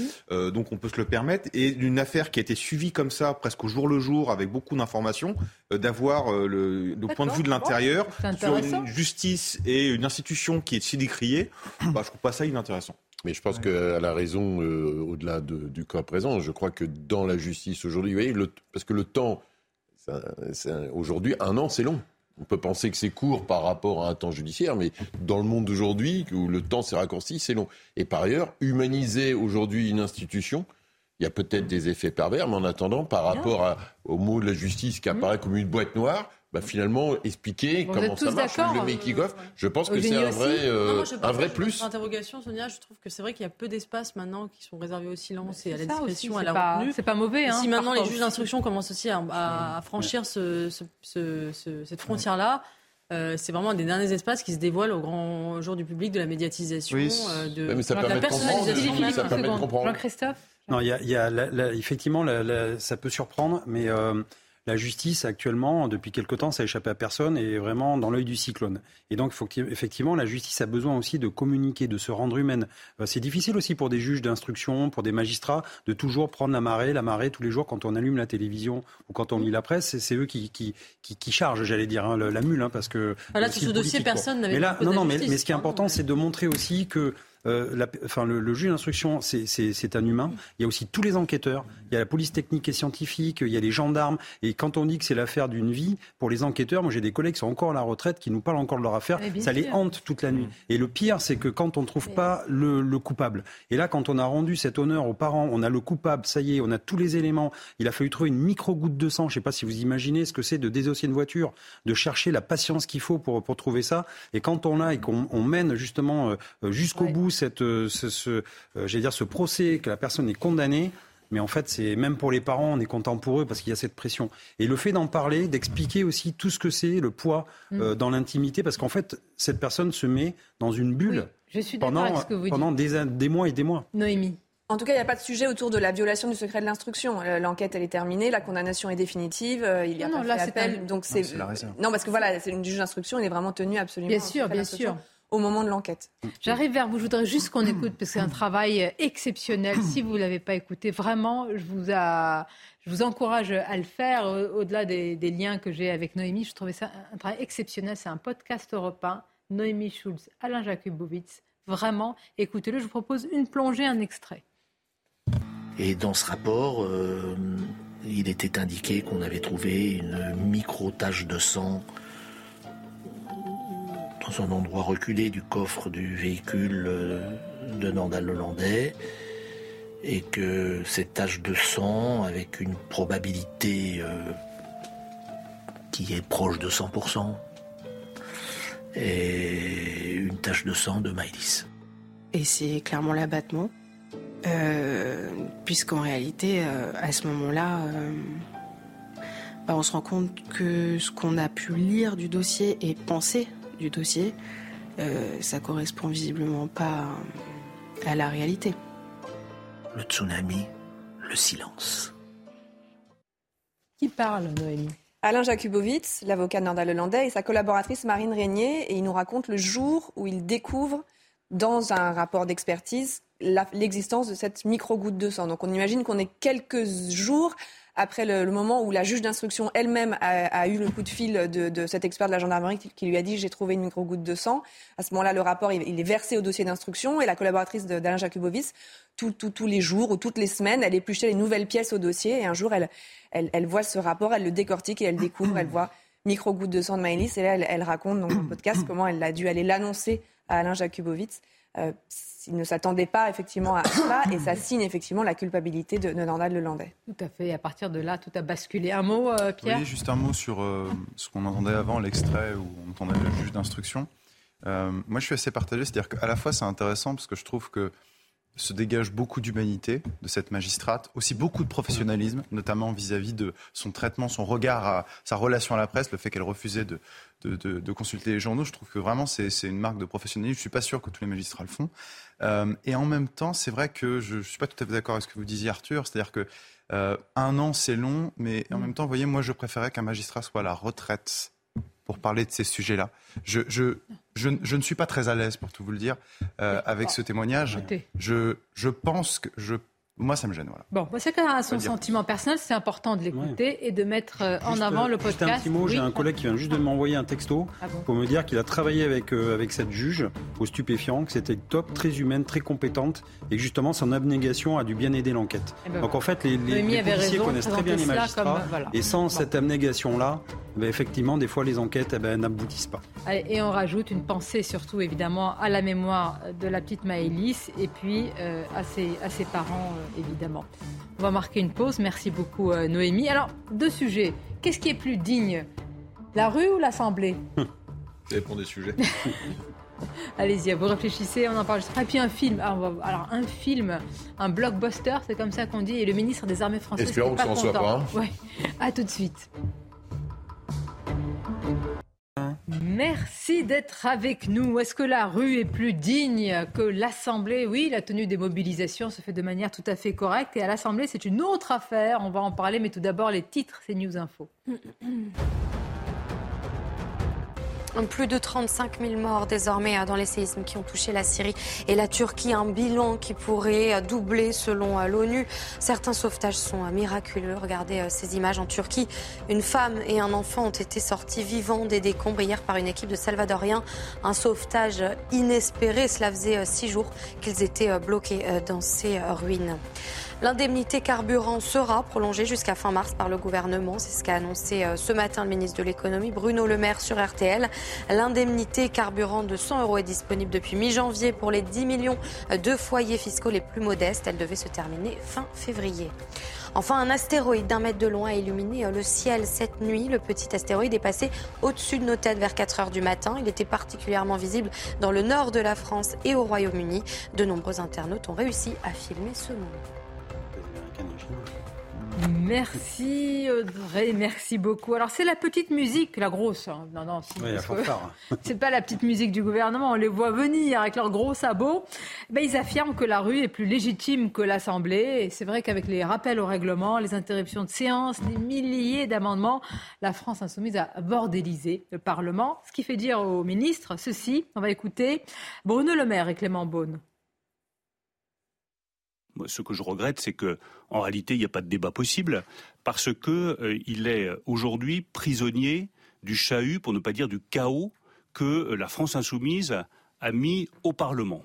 Et je souhaite que le plus rapidement possible, la France insoumise retire ces milliers d'amendements qui ne servent absolument pas le débat démocratique, mais qui au contraire empêchent le débat démocratique. Aujourd'hui, la France insoumise est un obstacle au débat démocratique sain, clair, que nos compatriotes sont en droit d'avoir. C'est ça que je regrette le plus, cette culture d'extrême gauche radicale devenue en fait une forme de chaîne YouTube permanente qui euh, cherche à imposer et réussit pour l'instant à imposer ses idées, sa loi, son style, son agressivité, en effet euh, souvent son indignité. On l'a vu avec le député Thomas Porte encore la semaine dernière, à une gauche qui pour moi ne devrait pas se résumer à cela, qui peut s'opposer un projet politique, c'est son droit, et c'est mhm. même sa légitimité démocratique. Mais en revanche, quand on est dans l'insulte, quand on est dans le brouhaha, quand on est dans l'invective, quand on est parfois dans la haine, je pense qu'on ne rend pas service au débat démocratique. C'est tous de sortie hein, ce matin. Oh non, mais moi je, je, je pense qu'il doit y avoir le maximum de liberté possible à l'Assemblée et que si le débat est parfois un peu chahuté, un peu, enfin, il y a une, une vraie confrontation, euh, même euh, y compris, euh, j'allais dire, bête et, bête et méchante, euh, tant mieux que ça se passe à l'intérieur de l'Assemblée. Je préfère qu'il y ait le bordel à l'intérieur de l'Assemblée qu'à ah. l'extérieur. Et je pense d'ailleurs ah que... Au cœur de la, démocratie. je pense d'ailleurs que l'Assemblée euh, si on n'a pas de on a moins de gilets jaunes dans la rue et moins de bordel dans les rues aujourd'hui, c'est parce que justement à l'Assemblée, il y a une sorte de soupape de décompression puisque des parties de la population qui n'étaient pas représentées le sont désormais, notamment avec les 89 députés RN et, par la France insoumise qui, ont, qui on le veut, qu'on le veuille ou non, représentent une partie de la, de, la, France. Et je pense que euh, s'il y avait, s'il y a eu les gilets jaunes dans la rue et euh, en, 2019, c'est précisément parce que l'Assemblée n'était pas représentative. vous voyez ça en et que vous aviez, vous aviez, et vous aviez, par exemple, vous avez toute une partie de la France qui ne se sentait pas représentée par cette Assemblée, peut-être d'ailleurs trop sage, trop policée, euh, qui était une pure chambre d'enregistrement euh, des vœux de, la majorité présidentielle. Donc tant mieux. Cela dit, après, les Français sont juges. Ils voient Eugénie Bastier, vive la ZAD. Hein. Non, non, non, non, non,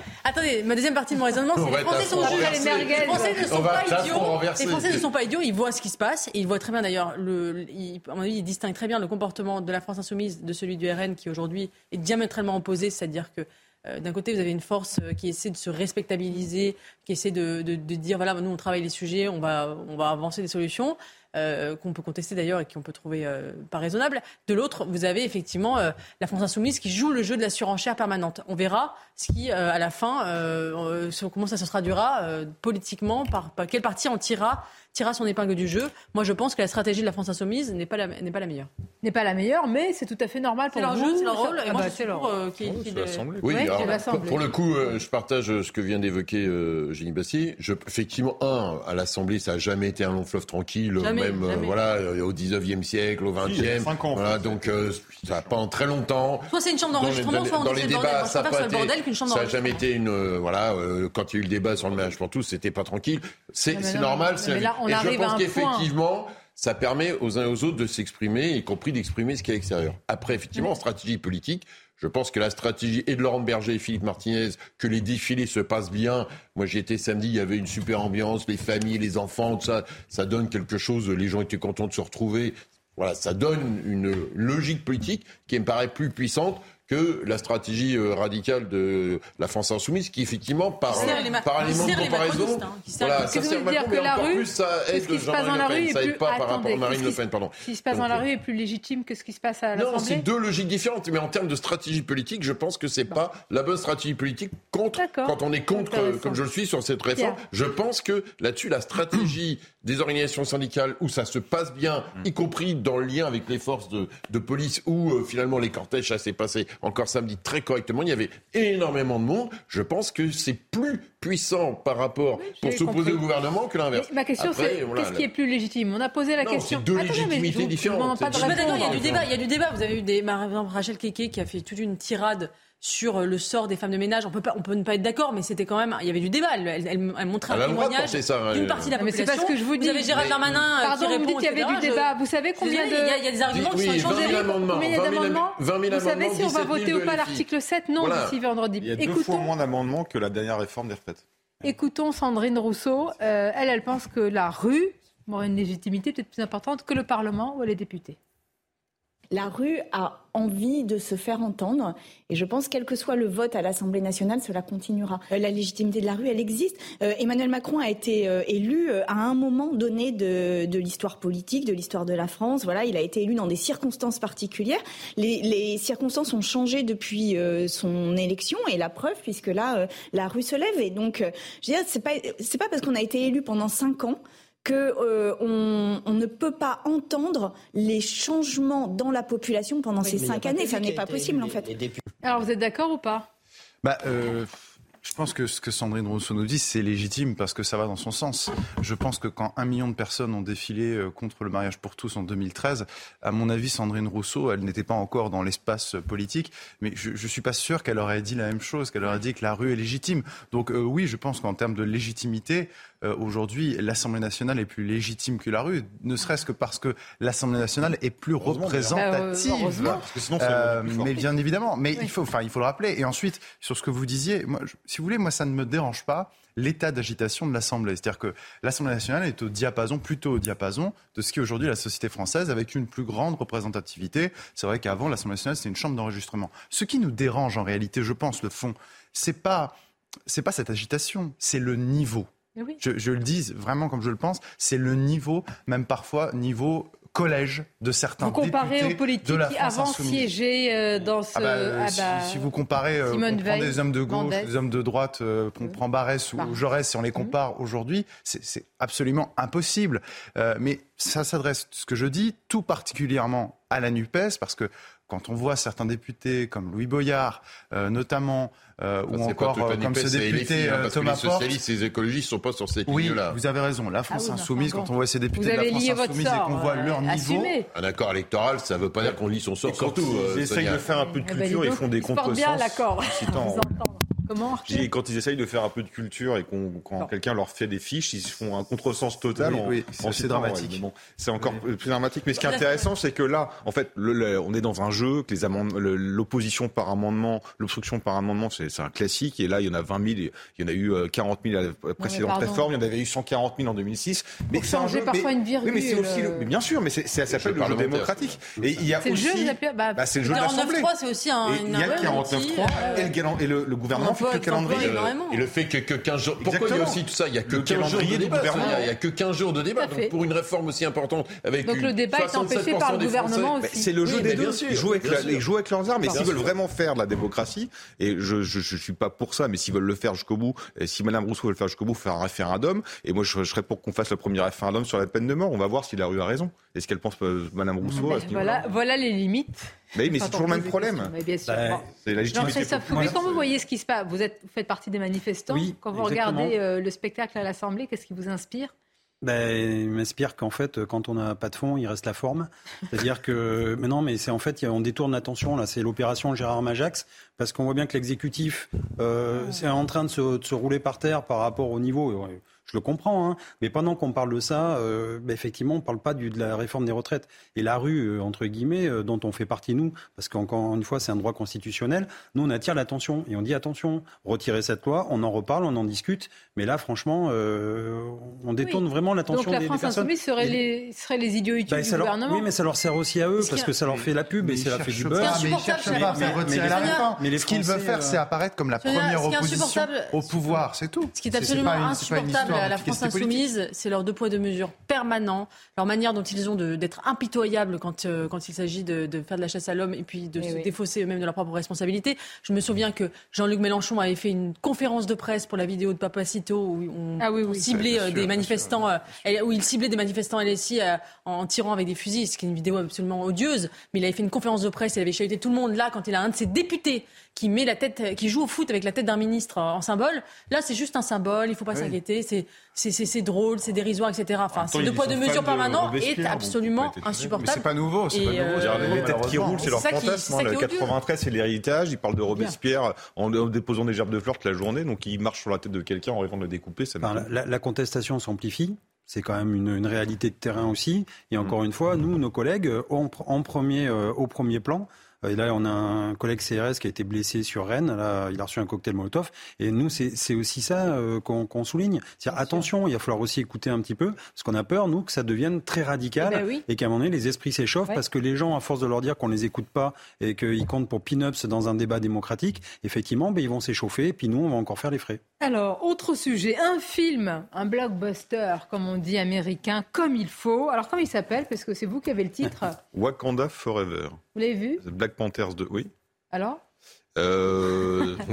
Moi, je suis choqué que, le, rédacteur en chef de l'Incorrect aille voir. Euh, c'est à l'époque, j'étais critique cinéma pour l'Incorrect. Ah bon, d'accord. Donc, euh, et, on critique euh, tous les films américains. C'est le ministre des. Alors, je vais quand même planter des ah, C'est le ministre des Armées françaises, Monsieur Sébastien Lecornu, qui s'est fendu d'une réaction sur les réseaux sociaux que l'on va voir. Euh, elle va s'afficher à l'instant. Voici ce qu'il dit. Je condamne fermement cette représentation mensongère et trompeuse de nos forces armées. Je pense et rends hommage aux 58 soldats français qui sont morts en défendant le Mali à, sa demande face au groupe terroriste islamiste. Euh, il, est pas en avance, le ministre. Hein. Alors, hmm. attendez, le fond d'abord. Pourquoi il réagit comme ça Il réagit parce que la première scène. Alors, le Wakanda, c'est un royaume qui était épargné par la colonisation.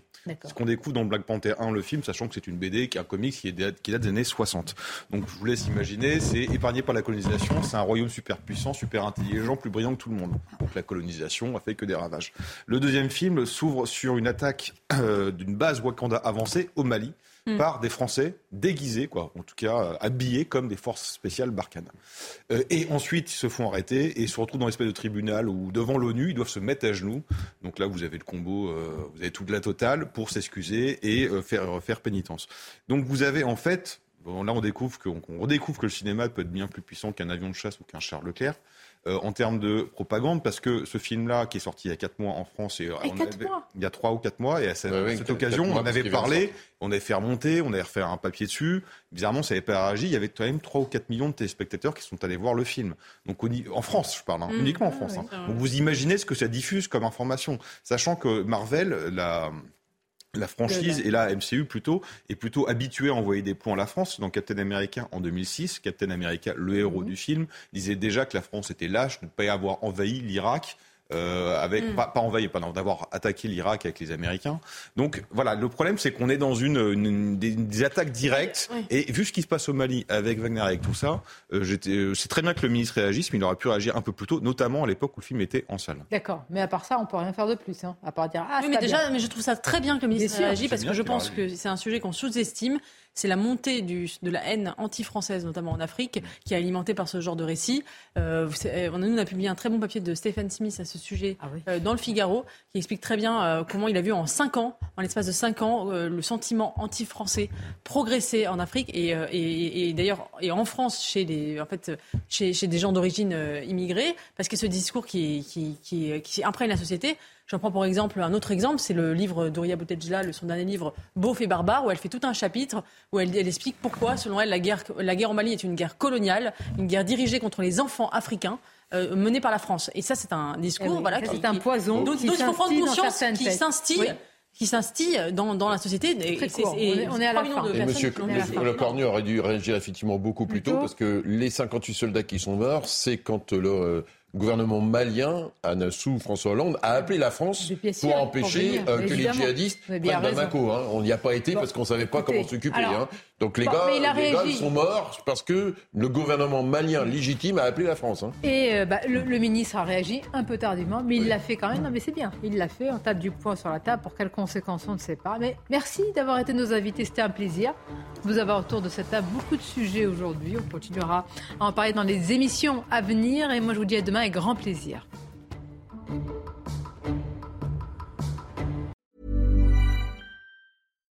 When you make decisions for your company, you look for the no brainers. And if you have a lot of mailing to do, stamps.com is the ultimate no brainer. It streamlines your processes to make your business more efficient, which makes you less busy. Mail checks, invoices, legal documents, and everything you need to keep your business running with stamps.com. Seamlessly connect with every major marketplace and shopping cart.